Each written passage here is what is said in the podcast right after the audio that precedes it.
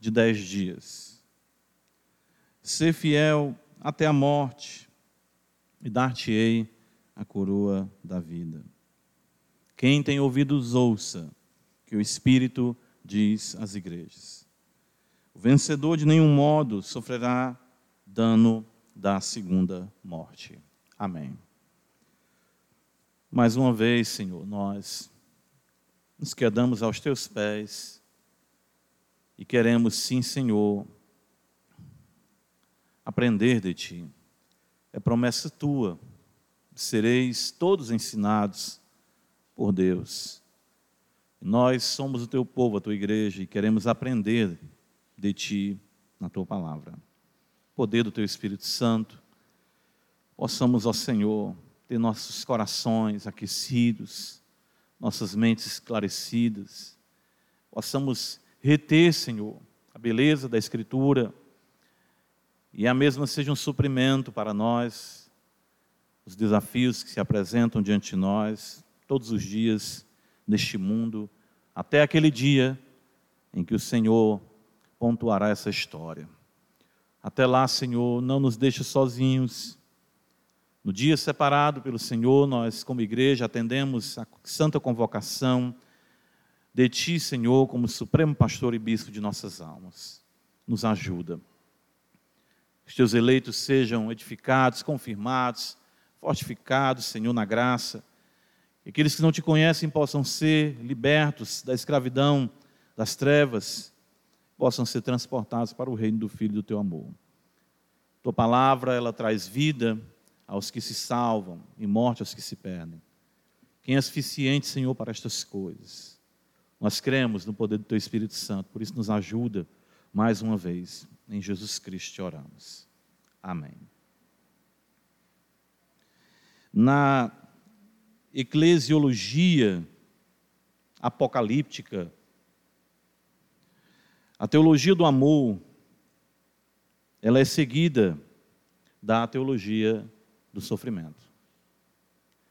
Quando eu falo em eclesiologia apocalíptica, eu falo da eclesiologia revelada, no sentido uh, da revelação em Apocalipse, né? o termo é isso que ele significa, e de como Deus vê a igreja e do que ela necessita, também vê para se portar de forma agradável ao Senhor.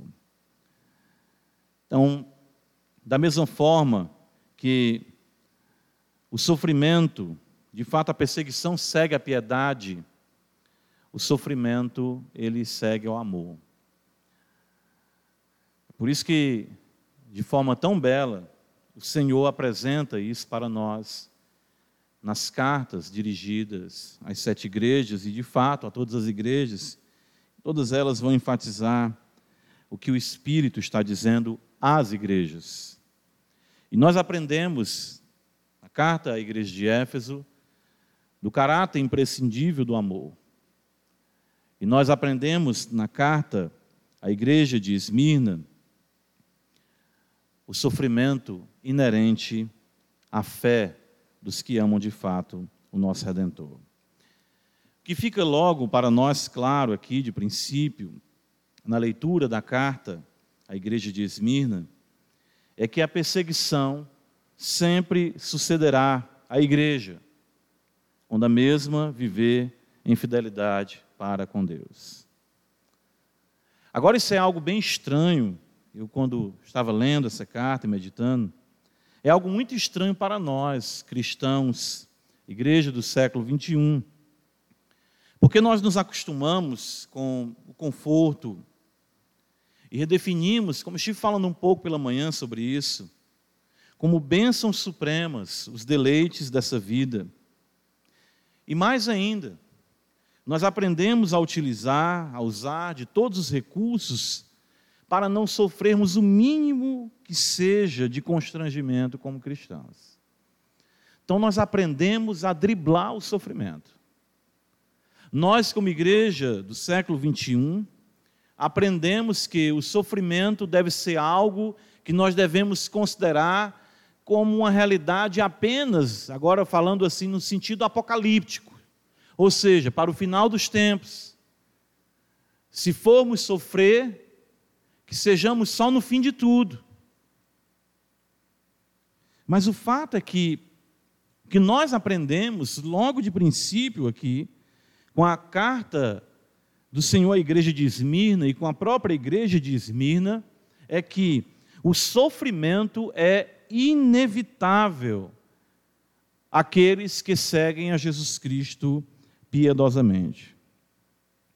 Veja comigo, Apocalipse capítulo 2, uh, ah, versículo 10. O Senhor diz à igreja de Esmirna, e diferente daquilo que nos parece ser uma palavra consoladora, mas o é, o Senhor diz para ela o seguinte: Não temas as coisas que tens de sofrer, as coisas que tens de sofrer.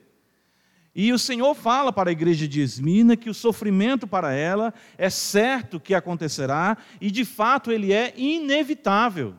Você vai sofrer.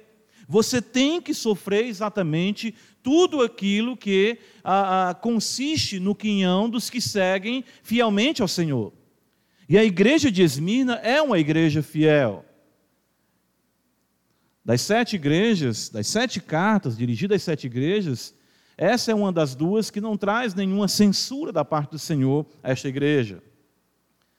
Não que a mesma não tenha defeitos, não existe uma igreja perfeita, porém, há tanta dedicação e tanto amor dessa igreja a Cristo, e o Senhor traz para ela uma palavra de consolação, sendo franco com a mesma e dizendo que a mesma sofrerá sofrimentos que estão determinados para ela, e isso é inevitável. Quando nós consideramos o contexto da cidade de Esmirno, né, a semelhança de toda cidade próspera, ela priorizava e valorizava a glória deste mundo e, de modo nenhum, ela aceitaria qualquer fala ou comportamento na contramão da sua prosperidade. A igreja de Esmirna estava situada nessa cidade que competia com Éfeso em grandeza e ficava exatamente ah, para muitos como sendo aquilo que eh, foi denominada coroa da Ásia. Esmirna tinha uma lealdade a Roma ah, que se tornou até mesmo um padrão para todas as cidades que viessem a querer, vamos dizer, prestar honra ao império mesmo, ao imperador. Lealdade a Roma e o culto ao imperador não toleraria uma fidelidade e amor tão ardente dos esmirnianos a Cristo, não é? como Senhor. E o resultado inevitável disso seria perseguição e sofrimentos intensos. Isso é algo que nós vemos como que um resultado uh, natural de uma vida exatamente piedosa.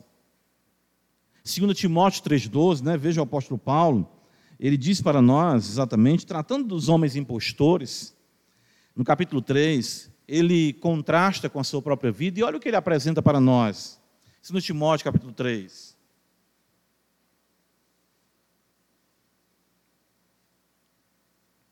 Ele diz: Tu, porém, veja, tens seguido de perto, versículo 10, o meu ensino, o meu procedimento, propósito, fé, longanimidade, amor e perseverança. Olha o resumo da vida paulina aqui. Como Paulo serviu bem ao Senhor. As minhas perseguições. Ora, logo depois que ele trata da sua fidelidade, do seu procedimento, do seu amor, da sua perseverança, Paulo diz: As minhas perseguições são perseguições minhas, pertencem a mim, foram designadas pelo Senhor para mim os meus sofrimentos, as minhas perseguições. Ele não abre mão disso, porque isso está atrelado, inevitavelmente, à fidelidade de uma vida que ama o Senhor. Os quais me aconteceram em Antioquia, Icônio e Listra. Que variadas perseguições. Nós costumamos contar as bênçãos, né? Mas Paulo entendia que que variadas perseguições. Lembro Fui apedrejado, né? Paulo vai falar em 2 Coríntios, capítulo 10, 11 ali. Fui apedrejado, fui açoitado, eh, levei chibatadas, passei fome, ah, passei por naufrágio, perseguição entre os falsos irmãos. Tudo e em todas as coisas Paulo foi experimentado. E ele entendia isso como dele, pertencente a ele, em vários lugares, onde quer que ele fosse, onde quer que ele pregasse. Que variadas perseguições tenho suportado, de todas, entretanto, me livrou o Senhor.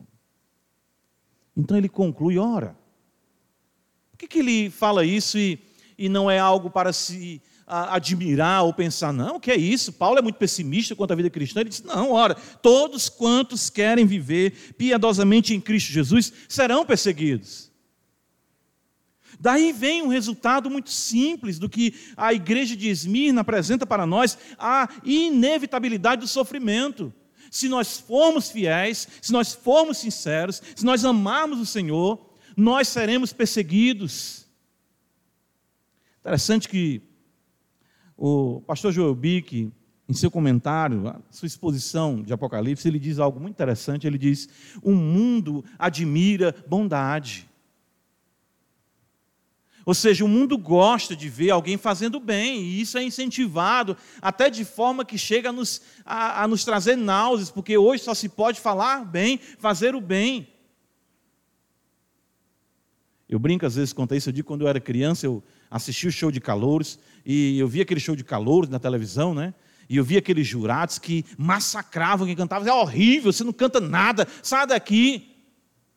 Né? Saudoso tempo do Pedro de Lara, né?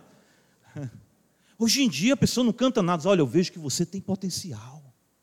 Simplesmente hoje você não está inspirado, mas a sua luz vai brilhar e você tem, olha, nós precisamos ouvi-lo mais, mas nós não vamos enquadrá-lo hoje aqui na, uh, nos aprovados, mas você não pode, a pessoa não pode sofrer nada, não pode padecer nada.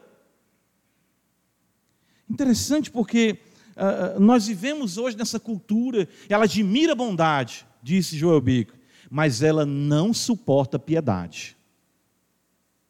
A nossa cultura admira que você seja gentil, bondoso, responsável, cordato, mas se você atrelar isso a Cristo Jesus, o Senhor, veja 2 Timóteo 3,12, Paulo diz: Todos quanto querem viver piedosamente em Cristo. Se você disser que o seu comportamento é reflexo da sua relação com Cristo, você padecerá perseguição. Eu não consigo entender, irmãos, a mediocridade do nosso cristianismo na atualidade que não suporta um mínimo de constrangimento por sua fé. Eu não consigo entender isso.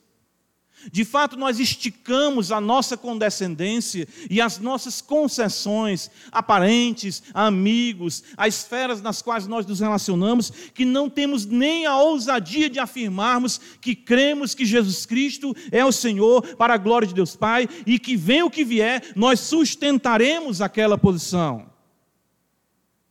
Com muita facilidade hoje, os cristãos afirmam ser César o Senhor. Ora, é muito conhecida a história de Policarpo, bispo de Esmirno, né?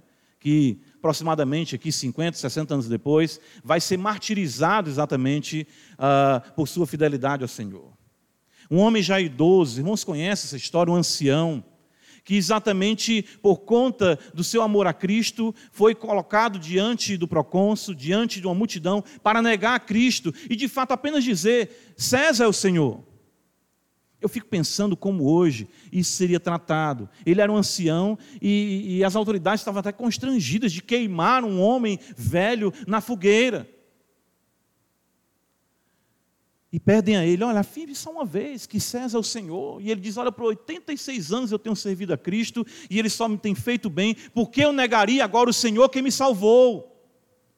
Mas hoje, hoje, em pleno século 21, nós diríamos assim: olha, é melhor dizer que César é o Senhor só ali. Agrada ali e você vai viver mais tempo pregando a palavra, ensinando o evangelho. Não precisa ser tão caxias, não precisa ser tão ah, intolerante dessa forma.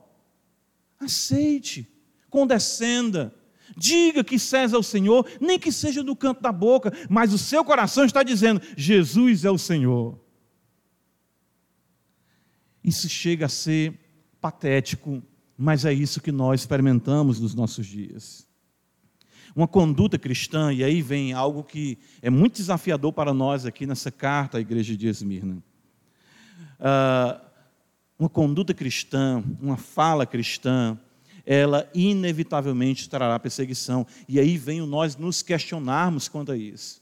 Se nós estamos padecendo perseguição por nossa fidelidade a Deus, ou se nós estamos procurando de todas as formas evitar o sofrimento, e com isso nós estamos negociando o Evangelho. Eu lembro do peregrino, quando John Bunyan relata para nós que cristão e fiel, eles passam pela feira das vaidades. E eles não falam praticamente nada contra a feira da vaidade, eles simplesmente não aceitam comprar das coisas que ali existem, dos prazeres, das futilidades. E o comportamento de cristão e fiel incomoda os moradores exatamente da cidade da feira da vaidade, das vaidades. Eu fico perguntando se, se o que, que, está acontecendo conosco como igreja. Eu não estou aqui dizendo que nós temos que agora colocar a mão no vespeiro, que nós temos que sair brigando contra o Estado, brigando contra a sociedade. Não, até porque a igreja hoje aprendeu a ser politicamente correta. Mas eu fico pensando se nós estamos de fato vivendo de forma fiel ao Senhor. Eu confesso também que eu não consigo entender o pânico quanto ao sofrimento. 1 Pedro, abra comigo, veja. Ah, Paulo nos mostrou que isso é inevitável. E Pedro também afirma para nós isso, e ele até mesmo fala para os crentes a quem ele se dirige, que provavelmente estavam chocados com os sofrimentos, ou quem sabe assustados. E ele diz o seguinte: veja só, 1 Pedro capítulo 4.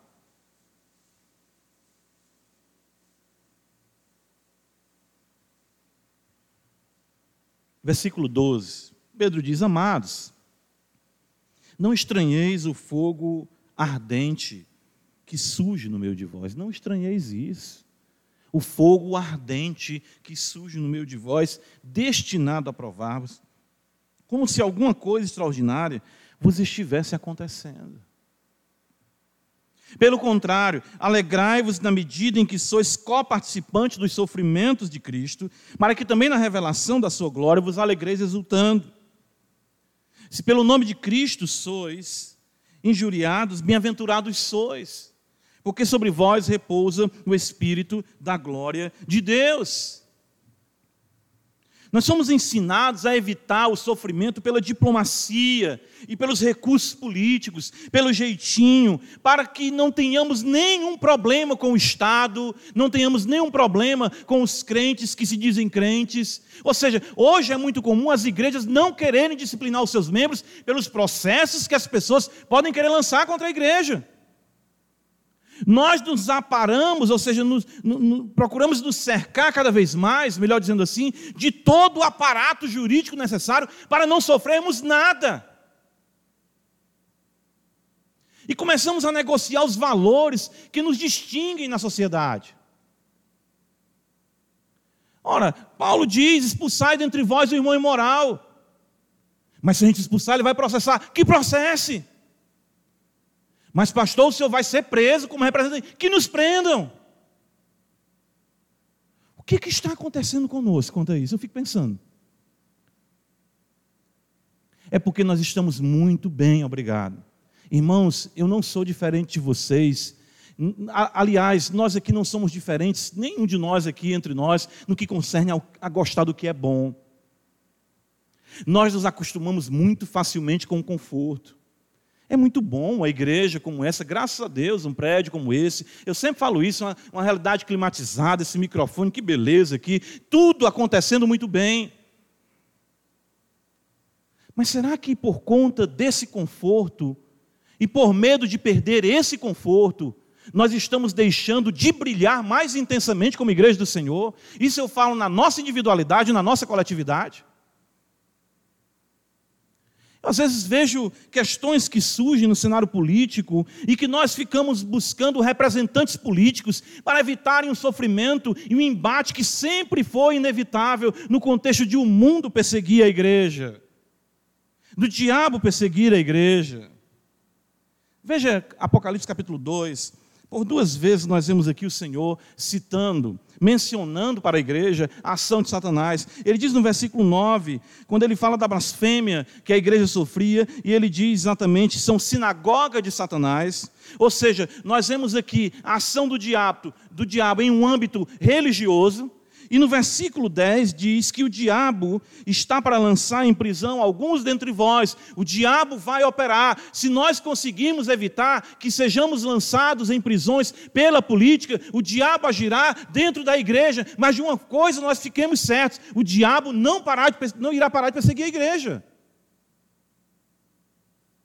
Esmirna estava experienciando isso tanto no âmbito, vamos dizer, eclesiástico, onde os judeus que deveriam ser pessoas que valorizassem, é? ou seja, a, a, a, a conduta, vamos dizer, o, o valor que os cristãos davam à herança judaica, eles se uniam ao Estado para perseguirem os crentes em Esmirna, e o próprio Estado também não tolerava de forma nenhuma a atitude fiel de Esmirna no serviço ao Senhor.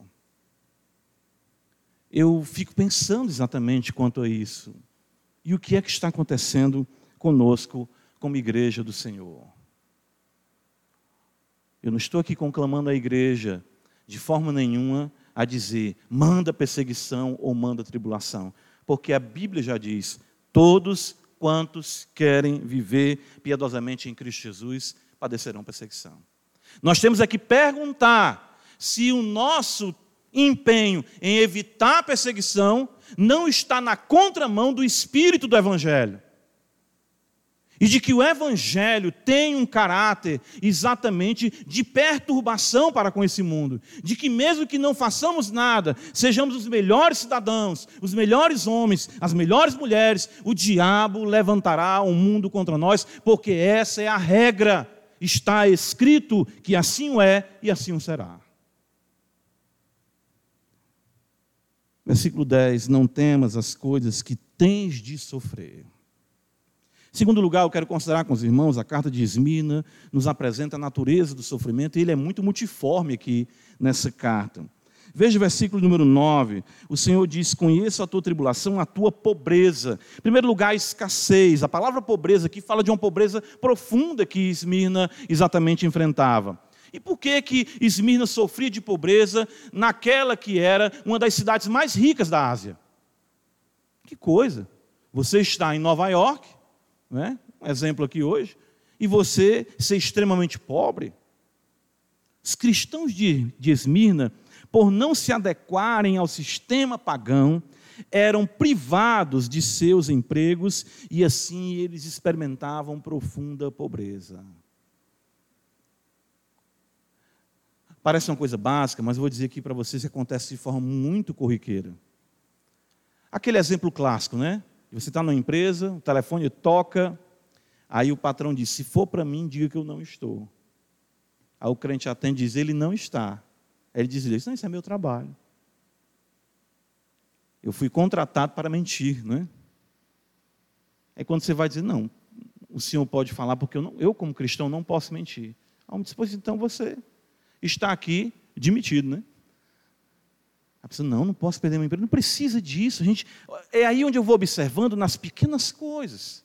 Porque o que a Bíblia nos ensina é que aquele que é fiel no muito, é isso que a Bíblia fala? Não, aquele que é fiel no pouco é que será fiel no muito. Mas o que nós observamos exatamente é a negociação dos valores cristãos para não sofrermos dano algum. 1 Tessalonicenses capítulo 1, abre comigo a escritura, veja. Isso também a igreja de Tessalônica padeceu.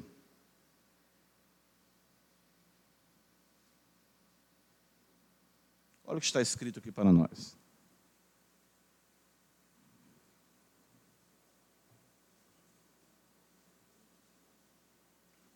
A igreja de Tessalônica, ela é também louvada por Paulo e até mesmo a igreja que Paulo diz que reconhece a eleição deles, logo no versículo de número 3, Paulo fala, né, no versículo 4, reconhecendo, irmãos amados de Deus, a vossa eleição. E Paulo vai dizer o que ele viu como marca, ou como evidências dessa eleição: uma fé operosa, um amor abnegado, uma esperança firme, e ele diz exatamente no versículo 8, falando do testemunho da fé dos Tessalonicenses, ele diz: Porque de vós repercutiu a palavra do Senhor, não só na Macedônia e Acaia, mas também por toda parte se divulgou a vossa fé para com Deus, a tal ponto de não termos necessidade de acrescentar coisa alguma. Pois eles mesmos, no tocante a nós, proclamam que repercussão teve o nosso ingresso no vosso meio E como deixando os ídolos, vos convertestes a Deus para servirdes ao Deus vivo e verdadeiro.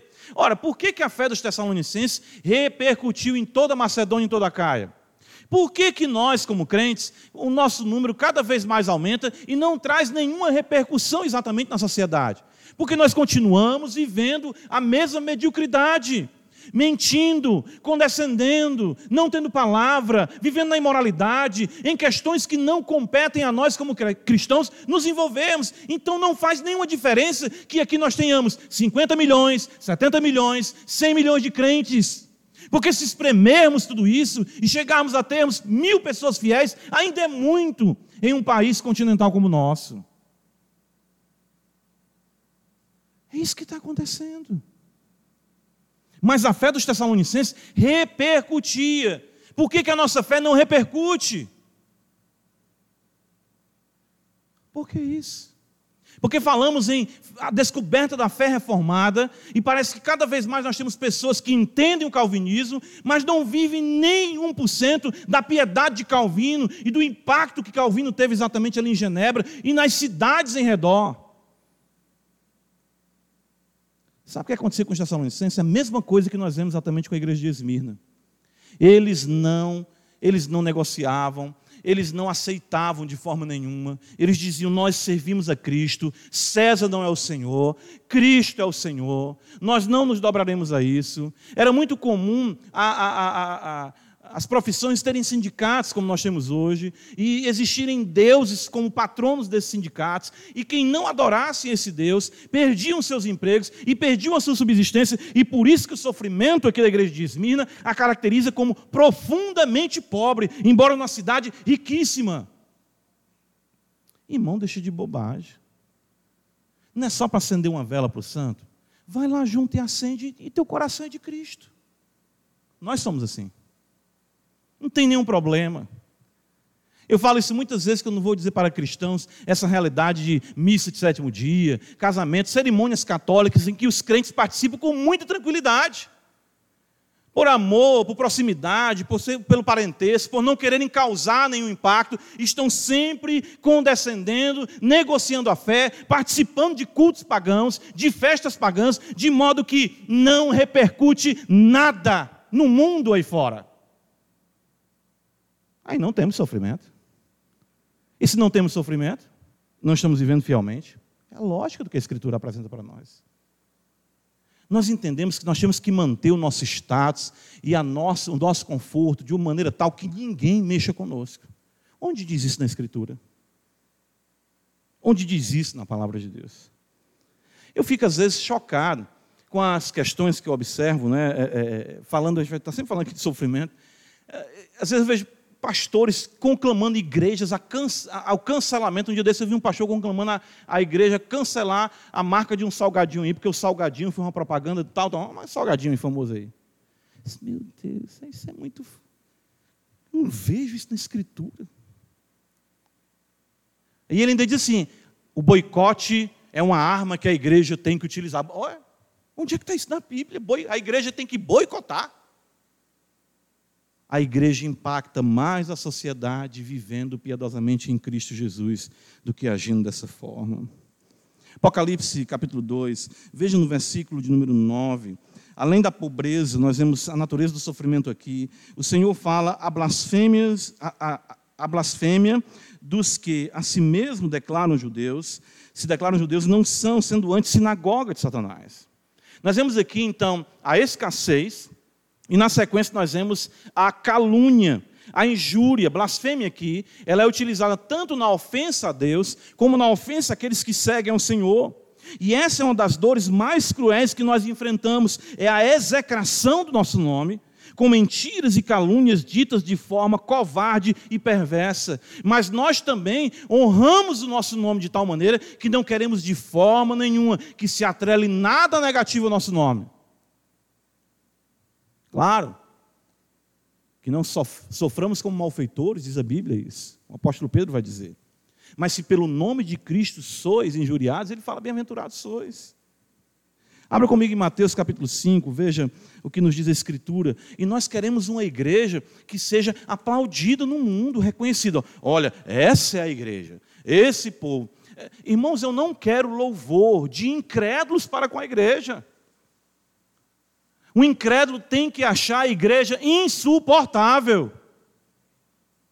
Dr. Lloyd Jones disse que o ambiente da igreja é um ambiente insuportável para o incrédulo.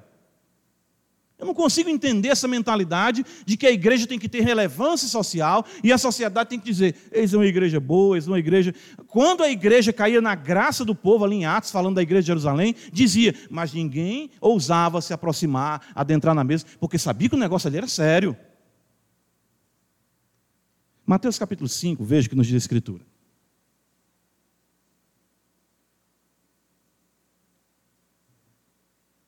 Versículo 10 em diante. Mais que felizes, é isso que significa bem-aventurados. Mais que felizes são os perseguidos. Meu Deus do céu, e a gente não quer ser perseguido. O que está acontecendo com a gente? Eu, eu leio isso aqui e digo, não, eu, eu devo estar entendendo errado. Mais que felizes são os perseguidos por causa da justiça, porque deles é o reino dos céus.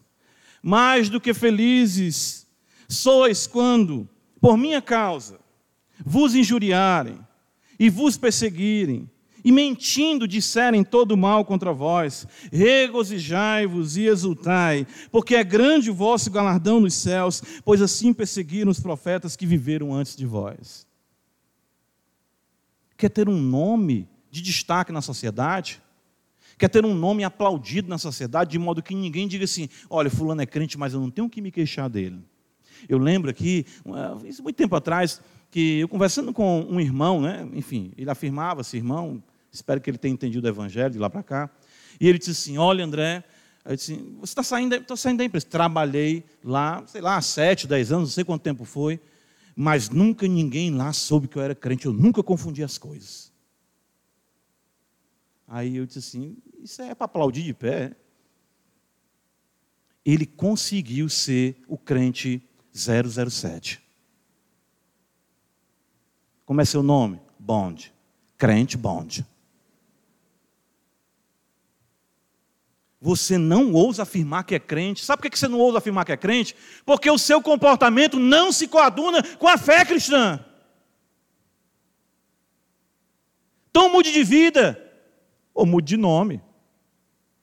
Diga que não é crente.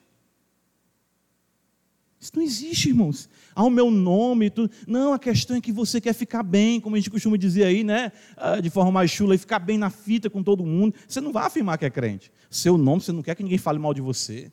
Olha, Fulano, pense que é crente, mas não, não mexe com a gente em nada. Olha aí. É um crente inofensivo, gente boa. Boa praça.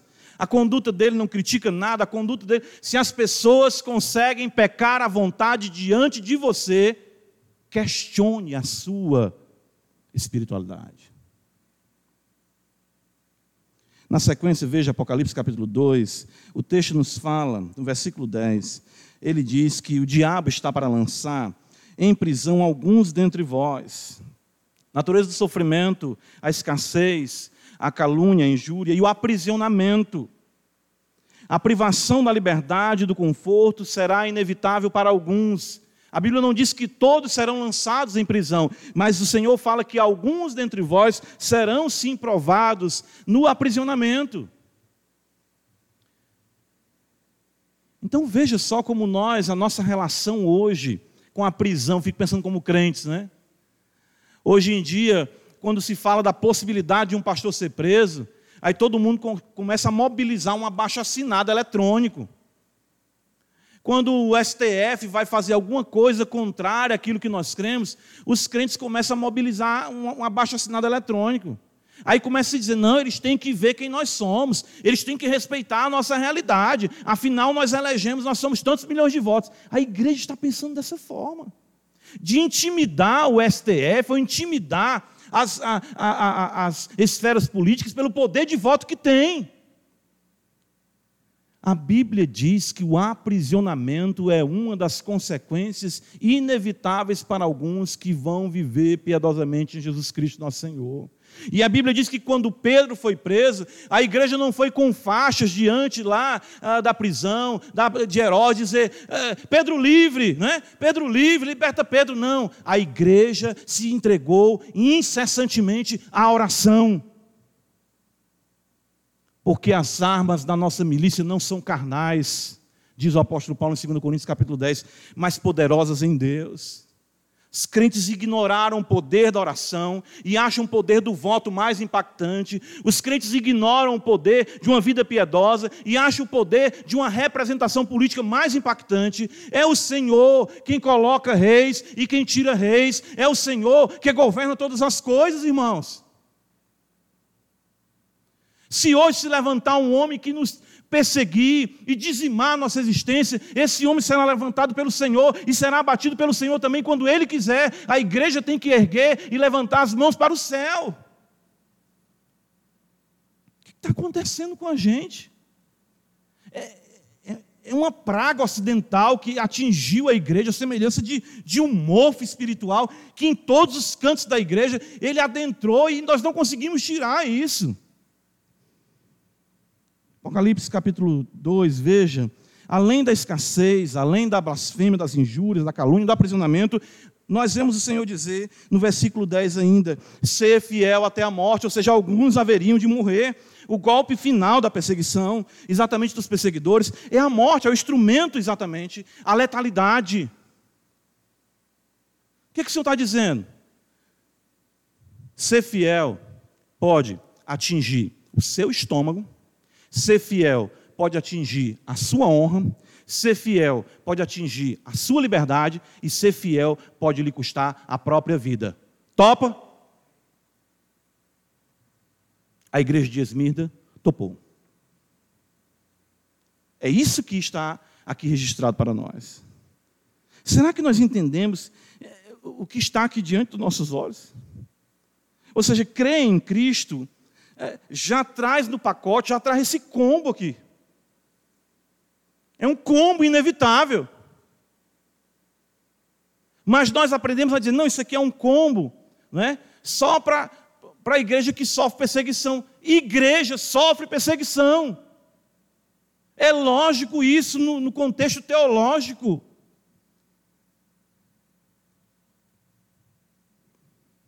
Todas essas coisas podem vir sobre nós uma delas ou todas elas, a igreja de Esmirna foi tudo. E era uma igreja fiel, uma igreja que amava o Senhor, uma pérola, uma joia, plantada pelo poder do sangue de Cristo no coração de uma Ásia pagã. E eles não arredaram o pé, eles não voltaram atrás.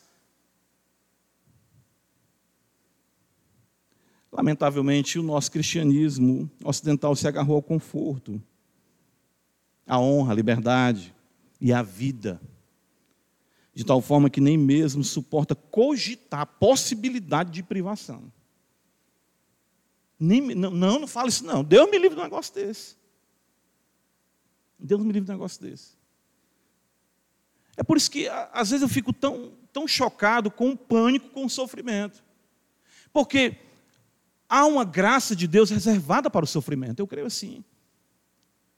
Uma vez perguntaram a Spurgeon isso, eu estava comentando com o pastor Cleide sobre isso, que perguntaram para ele assim: olha, você estaria disposto agora, é, exatamente, a ser queimado ali pela sua fé, por sua fé a Cristo? Ele disse: não, eu não, eu não vou dizer que eu quero isso para minha vida, mas eu sei que se a providência me conduzir a isso, a graça para ser queimado não exatamente faltará da parte de Deus para com a minha vida.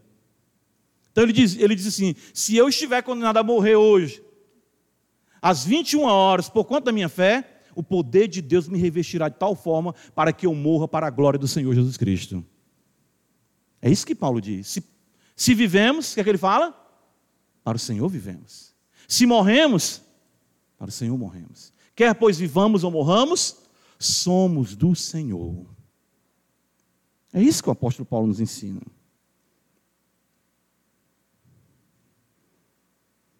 Quem é a sua riqueza? Quem é a sua honra? No que consiste a sua liberdade? Quem é a sua vida?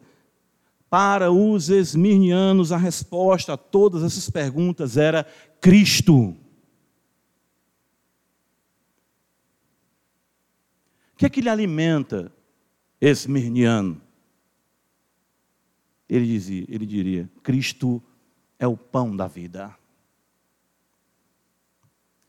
Qual é a sua honra, esmirniano? Ele diria: A minha honra é que o meu Senhor Jesus Cristo morreu por mim na cruz do Calvário. E no que consiste a sua liberdade, esmirniano? Eu fui liberto dos meus pecados para viver para a glória do Senhor. E o que é a vida para vocês, Mirdiano? Ele diz: Já não vivo mais eu, mas Cristo vive em mim. Essa era a única resposta que a igreja de Esmirna encontrava ante os sofrimentos. Porque os esmirnianos entendiam exatamente isso. Abre Mateus capítulo 10, veja o que está escrito para nós. Eles entenderam isso. Olha só, Mateus capítulo 10.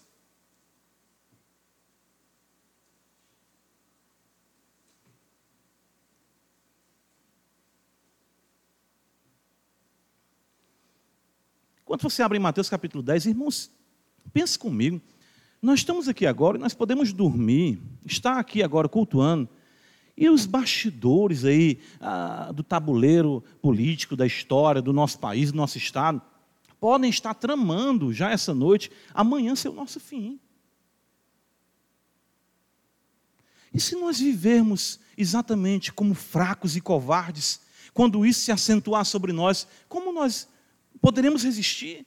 Se não estivermos preparados com uma mensagem como essa, de que nós devemos amar a Cristo intensamente, como diz o Senhor à igreja de Éfeso, o primeiro amor, e se nós não estivermos prontos a morrermos por Cristo, nós seremos pegos de surpresa.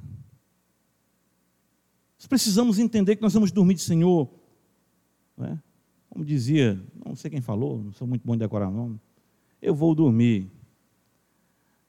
Se eu acordar, tu estarás comigo. Mas se eu não acordar, eu sei que eu estarei contigo. Seja o crente viver essa realidade. Nós temos que viver, irmãos, na beira da eternidade. Pensando que a todo momento nós podemos adentrar na eternidade e que o, o tabuleiro aí da história pode se voltar de uma forma tal contra nós, que nós já temos procurado de todo jeitinho ganhar esse jogo. Mas o Senhor vai mostrar para nós, se você quer ser fiel exatamente ao Senhor, a perseguição inevitavelmente virá. Mas os esminianos entenderam isso. Veja Mateus capítulo 10, versículo 28, está escrito: Não temais os que matam o corpo e não podem matar a alma. Temei antes aquele que pode fazer perecer no inferno tanto a alma como o corpo. A igreja de Esmirna entendia que os males ocasionados pela política, pelo mundo, iriam afetar apenas o corpo deles e que se eles fossem mortos, eles estariam com o Senhor para sempre. Apocalipse capítulo 2. Nós vimos a inevitabilidade do sofrimento, nós vimos aqui a natureza do sofrimento, qual o consolo que nós podemos encontrar no sofrimento. Veja o que a Escritura nos apresenta aqui. De fato, são muitos os consolos que nós podemos observar nessa carta. É uma carta muito rica, embora seja a menor das sete. Ela tem tanta coisa aqui preciosa que nós não temos nem como abordar tudo aqui essa noite. Mas veja, o primeiro consolo que é dado à igreja de Esmirna está no versículo 8 ele diz: Estas coisas diz o primeiro e o último. Assim Cristo se apresenta à igreja de Esmirna. O Senhor da história está com o seu povo, todo sofrimento está sob o seu domínio. Ele a tudo rege, ele é o Alfa, ele é o Ômega, ele controla todas as coisas. E o que está acontecendo na sua vida fui eu que determinei. Eu sou o Senhor da história, eu sou o Senhor de Roma, eu sou o Senhor de Esmirna, eu sou o Senhor da tua vida, eu sou o princípio e o fim. Era isso que Esmirna tinha que entender. Esse é o consolo dela. O consolo de Esmirna não é, ah, vai dar certo, nós temos alguém lá dentro, um peixe bom lá, na, que vai lutar pela gente no Senado Romano. Não. O teu consolo, ó Israel, sou eu, diz o Senhor. Olhai para mim, sereis salvos, vós todos os termos da terra. Para si o Senhor chama atenção. Ele não diz para Esmina que uma confabulação política, que o cenário exatamente econômico iria mudar, que eles iriam não, não passar mais escassez, que ele iria vindicar aqueles que estavam blasfemando. O Senhor não diz isso. O Senhor diz: você vai sofrer, alguns de vocês vão ser presos, a fome vai se intensificar, alguns vão até morrer, mas uma coisa eu garanto para vocês: eu sou o Senhor de vocês. É assim que Deus consola a sua igreja. Olha outro consolo que ele diz para nós ainda no versículo 8, ele diz, eu sou o alfa e o ômega, de fato ele diz, eu sou o primeiro e o último, né? E ele diz que esteve morto e tornou a viver. Ele se tornou um de nós, o que Cristo quer que nós entendamos, e aqui está o grande golpe ah, teológico, cristão no sofrimento, é que Deus sofreu. Ele se fez homem, ele se compadece de nós, jamais virá sobre nós algo que esteja além de nossas forças, diz o apóstolo Paulo escrevendo aos Coríntios. Ele é empático conosco, com toda a nossa dor. É isso que ele quer dizer. Eu, eu morri. Você não chegou ainda a morrer por mim, mas eu morri por você. É isso que ele está dizendo. E se você morrer por mim, eu primeiro morri por você. Isso é muito maravilhoso. Eu lembro, não vou dizer que eu sou esse sofredor, muita gente já passou coisa maior do que eu, mas recentemente né, quis a mão de Deus me assolar com algumas enfermidades, e muito eu tenho aprendido do Senhor quanto a isso. E na última enfermidade, da qual ainda me recupero, né? Sou muito grato a Deus pela, pelas orações da igreja. Eu cheguei a ter assim, dores excruciantes, em que eu via minha família, de certo modo, desesperado, desesperado sem saber o que fazer. Foi no dia da pane do WhatsApp, já pensou? Ainda ficamos incomunicáveis. E eu deitado na cama, eu gemia, eu gritava, eu chorava, minha esposa chorava comigo. Mas tinha algo muito maravilhoso naquilo tudo. Era que eu podia dizer assim: Jesus de Nazaré. Ele veio para Nazaré, ele nasceu, ele morreu, ele padeceu aqui. Eu, eu sabia, eu dizia: Me socorre, eu dizia. Jesus. É isso que ele está dizendo aqui para nós. Eu estive morto, eu sei o que, é que tu está passando, eu vou te ajudar. Tem paciência, eu vou te ajudar. E ele não só sofreu, ele morreu ele venceu a morte. Ainda que a morte seja iminente na tua vida, não te preocupa, a morte foi derrotada, a morte da morte na morte de Cristo, dizia John Owen. Eu morri e eu estou vivo. Era como se Deus dissesse para Esmirno, o Senhor estava dizendo: Isso aí não é nada. Confie em mim, espere. É só um pouquinho, vai ser só um pouquinho, você vai sofrer, mas vai passar. Quando Policarpo estava ali, sendo ameaçado de ser é, queimado, antes o imperador disse: diz que César é o Senhor, senão eu vou te jogar as feras. Ele disse: pode me jogar as feras, não tem problema não. Pois eu vou lhe queimar na fogueira. Ele disse assim: olha, a fogueira que você vai acender vai queimar por uma hora, mas se você não se arrepender como ímpio, você queimará por toda a eternidade. Então, queimar por uma hora não é nada. Policarpo disse isso. E Policarpo ainda disse assim: Não me amarrem, eu não vou sair do fogo. Ele não saiu do fogo.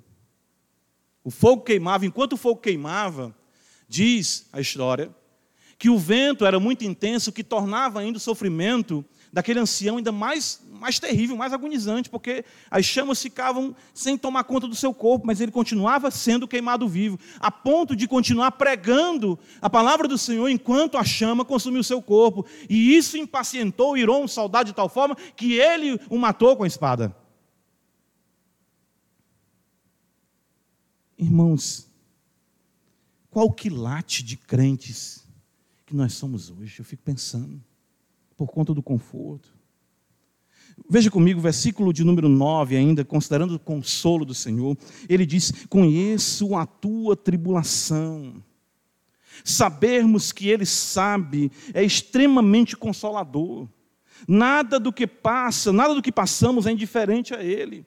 Ele está conosco em todo o nosso sofrer. O Senhor está dizendo para ele: Eu conheço, eu sei o que você está passando. Não é bom isso, não é? Quando a gente está sofrendo, a gente saber que alguém. Ah, eu recebi mensagens de muitos, não, pastor, nós estamos orando por você, pastor, nós estamos orando pelo Senhor. Aquilo ali.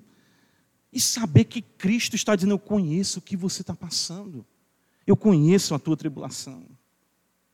Veja o consolo que Cristo diz para a igreja, diz Mina, ele diz: Tu és rico. Que beleza isso, né? A igreja que não tinha praticamente como se alimentar, ela tinha o maior tesouro, o conhecimento de Deus em Cristo Jesus, nosso Senhor. Ainda que fosse desprezada, aviltada, dizimada pela sociedade, ela sim é que era rica da graça de Deus, enchendo o seu coração para adorar e contemplar a beleza do Senhor, todas as vezes que bendiziam, claro, o seu nome. Veja outro consolo que o Senhor nos traz aqui no versículo número 10. Ele diz: Não temos as coisas que tem de sofrer, eis que o diabo está para lançar em prisão alguns entre vós, para ser dispostos à prova, e tereis tribulação de dez dias. O que, que o Senhor está aqui ensinando, dizendo para a igreja de Esmirna? É que há um propósito em tudo isso. De um lado, o diabo está querendo lhe derrubar, mas eu estou querendo cada vez mais lhe aperfeiçoar. É isso que o Senhor está dizendo. Que o diabo está fazendo aí, ele é um, é um tiro pela culatra. O Senhor está controlando aquele sofrimento de tal forma que a igreja fique cada vez mais gloriosa, mais e mais parecida com Ele. Interessante quando ele diz o sofrimento de dez dias, alguns comentaristas vão dizer que foram dez dias literalmente, mas alguns querem até destacar, o fato é que sendo literal ou não, é que esse sofrimento tem hora marcada. Antigamente, os tempos idos, eu gostava, às vezes eu estou lá em casa, eu falo com a minha esposa isso, tinha um irmão que cantava uma música, às vezes lá em casa eu, um, nosso momento que a gente descontrai, a gente vai lembrando dos irmãos antigos. E cearense gosta muito de imitar os outros, né? e a gente fica lá em casa, ela, vou imitar. Tinha um irmão que cantava uma música e dizia assim, é bem interessante, alguns irmãos vão lembrar aí. Essa tempestade vai passar, ela não veio para ficar, já tem o seu dia marcado. Então, o que você está passando tem hora, dia, mês e ano para findar. A única coisa que é eterna na sua vida, saiba, é a beleza de Cristo totalizando o teu ser. Nenhum sofrimento é para sempre. O Senhor está dizendo isso para os esmirnianos. Dez dias. Dez dias, aguente, são dez dias, é um tempo certo. E nesse tempo você vai sair melhor de como você entrou. Eu estou colocando você à prova. Eu quero que o ouro em você, o ouro que é a sua fé, brilhe e resplandeça cada vez mais. A semelhança do ourives que não se aquieta, enquanto não vê a sua face no ouro, o Senhor não irá parar até que veja Ele em você, em mim, em nós. Tem a hora certa, a temperatura certa, o dia certo, e tudo isso irá findar. Quero concluir aqui mencionando a recompensa dos fiéis, sofredores, o Senhor fala duas palavras muito importantes aqui para a igreja de Esmirna. Ele diz no final do capítulo, do versículo 10, ele diz: Ser fiel até a morte e dar-te-ei a coroa da vida. Esmirna era, por sua beleza, conhecida como a coroa da Ásia. Sua geografia, a sua beleza arquitetônica, a, sua prosperidade fez com que ela ganhasse esse título. Porém, toda glória humana passa, passou ou passará mas os santos receberão das mãos do seu amado Senhor a glória que jamais fenecerá. Ele está dizendo isso para Esmirna. Você está numa cidade que se intitula coroa, mas eu te darei a coroa da vida. Em segundo lugar, ele diz no versículo 11: O vencedor de nenhum modo sofrerá dano da segunda morte. Ou seja, os que não conhecem a Cristo e, portanto, não o amam, serão atormentados pelos séculos dos séculos. Ou seja, se você está aqui, Cristo não é o anelo, o amado do seu coração, A segunda morte exatamente significa isso: a separação total de Deus e uma vida de eterno sofrimento na negridão das trevas, distante do Senhor.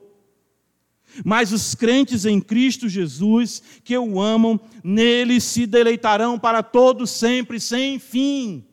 É isso que o Senhor está dizendo para Esmirna. Tudo que você está passando é um palmo de tempo, mas o deleite que eu tenho reservado para você, ninguém, nada poderá tirar exatamente de você. Irmãos, uma vez que nós amamos a Cristo, e nós vimos isso quando o Senhor falou à igreja de Éfeso, tenho, porém, contra ti que abandonaste o teu primeiro amor. Volta, lembra-te de onde caíste. Uma vez que amamos a Cristo, os sofrimentos serão inevitáveis. A carta de Esmirna diz isso para nós. Amar a Cristo, Paulo diz: vocês viram a minha vida, meu procedimento, o meu comportamento. Ele diz: as minhas perseguições e os meus sofrimentos estão associados. A igreja de Esmirna, vi logo na sequência, a igreja de Éfeso, destaca que muito amar vai redundar em muito sofrer. A natureza do sofrimento, o Senhor mostra aqui, na franqueza da revelação, chega a ser realmente intenso em crueldade.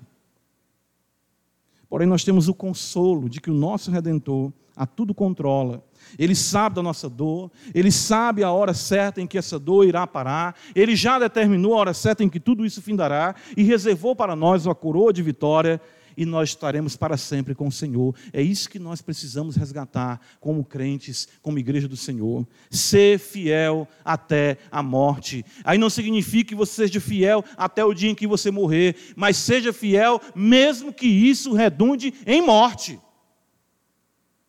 É isso que o texto está dizendo. E eu te darei a coroa da vida, e a morte, a segunda morte, jamais terá qualquer alcance sobre as nossas vidas. Amém, irmãos. Louvado seja o Senhor por Sua palavra. Em Cristo Jesus, Pai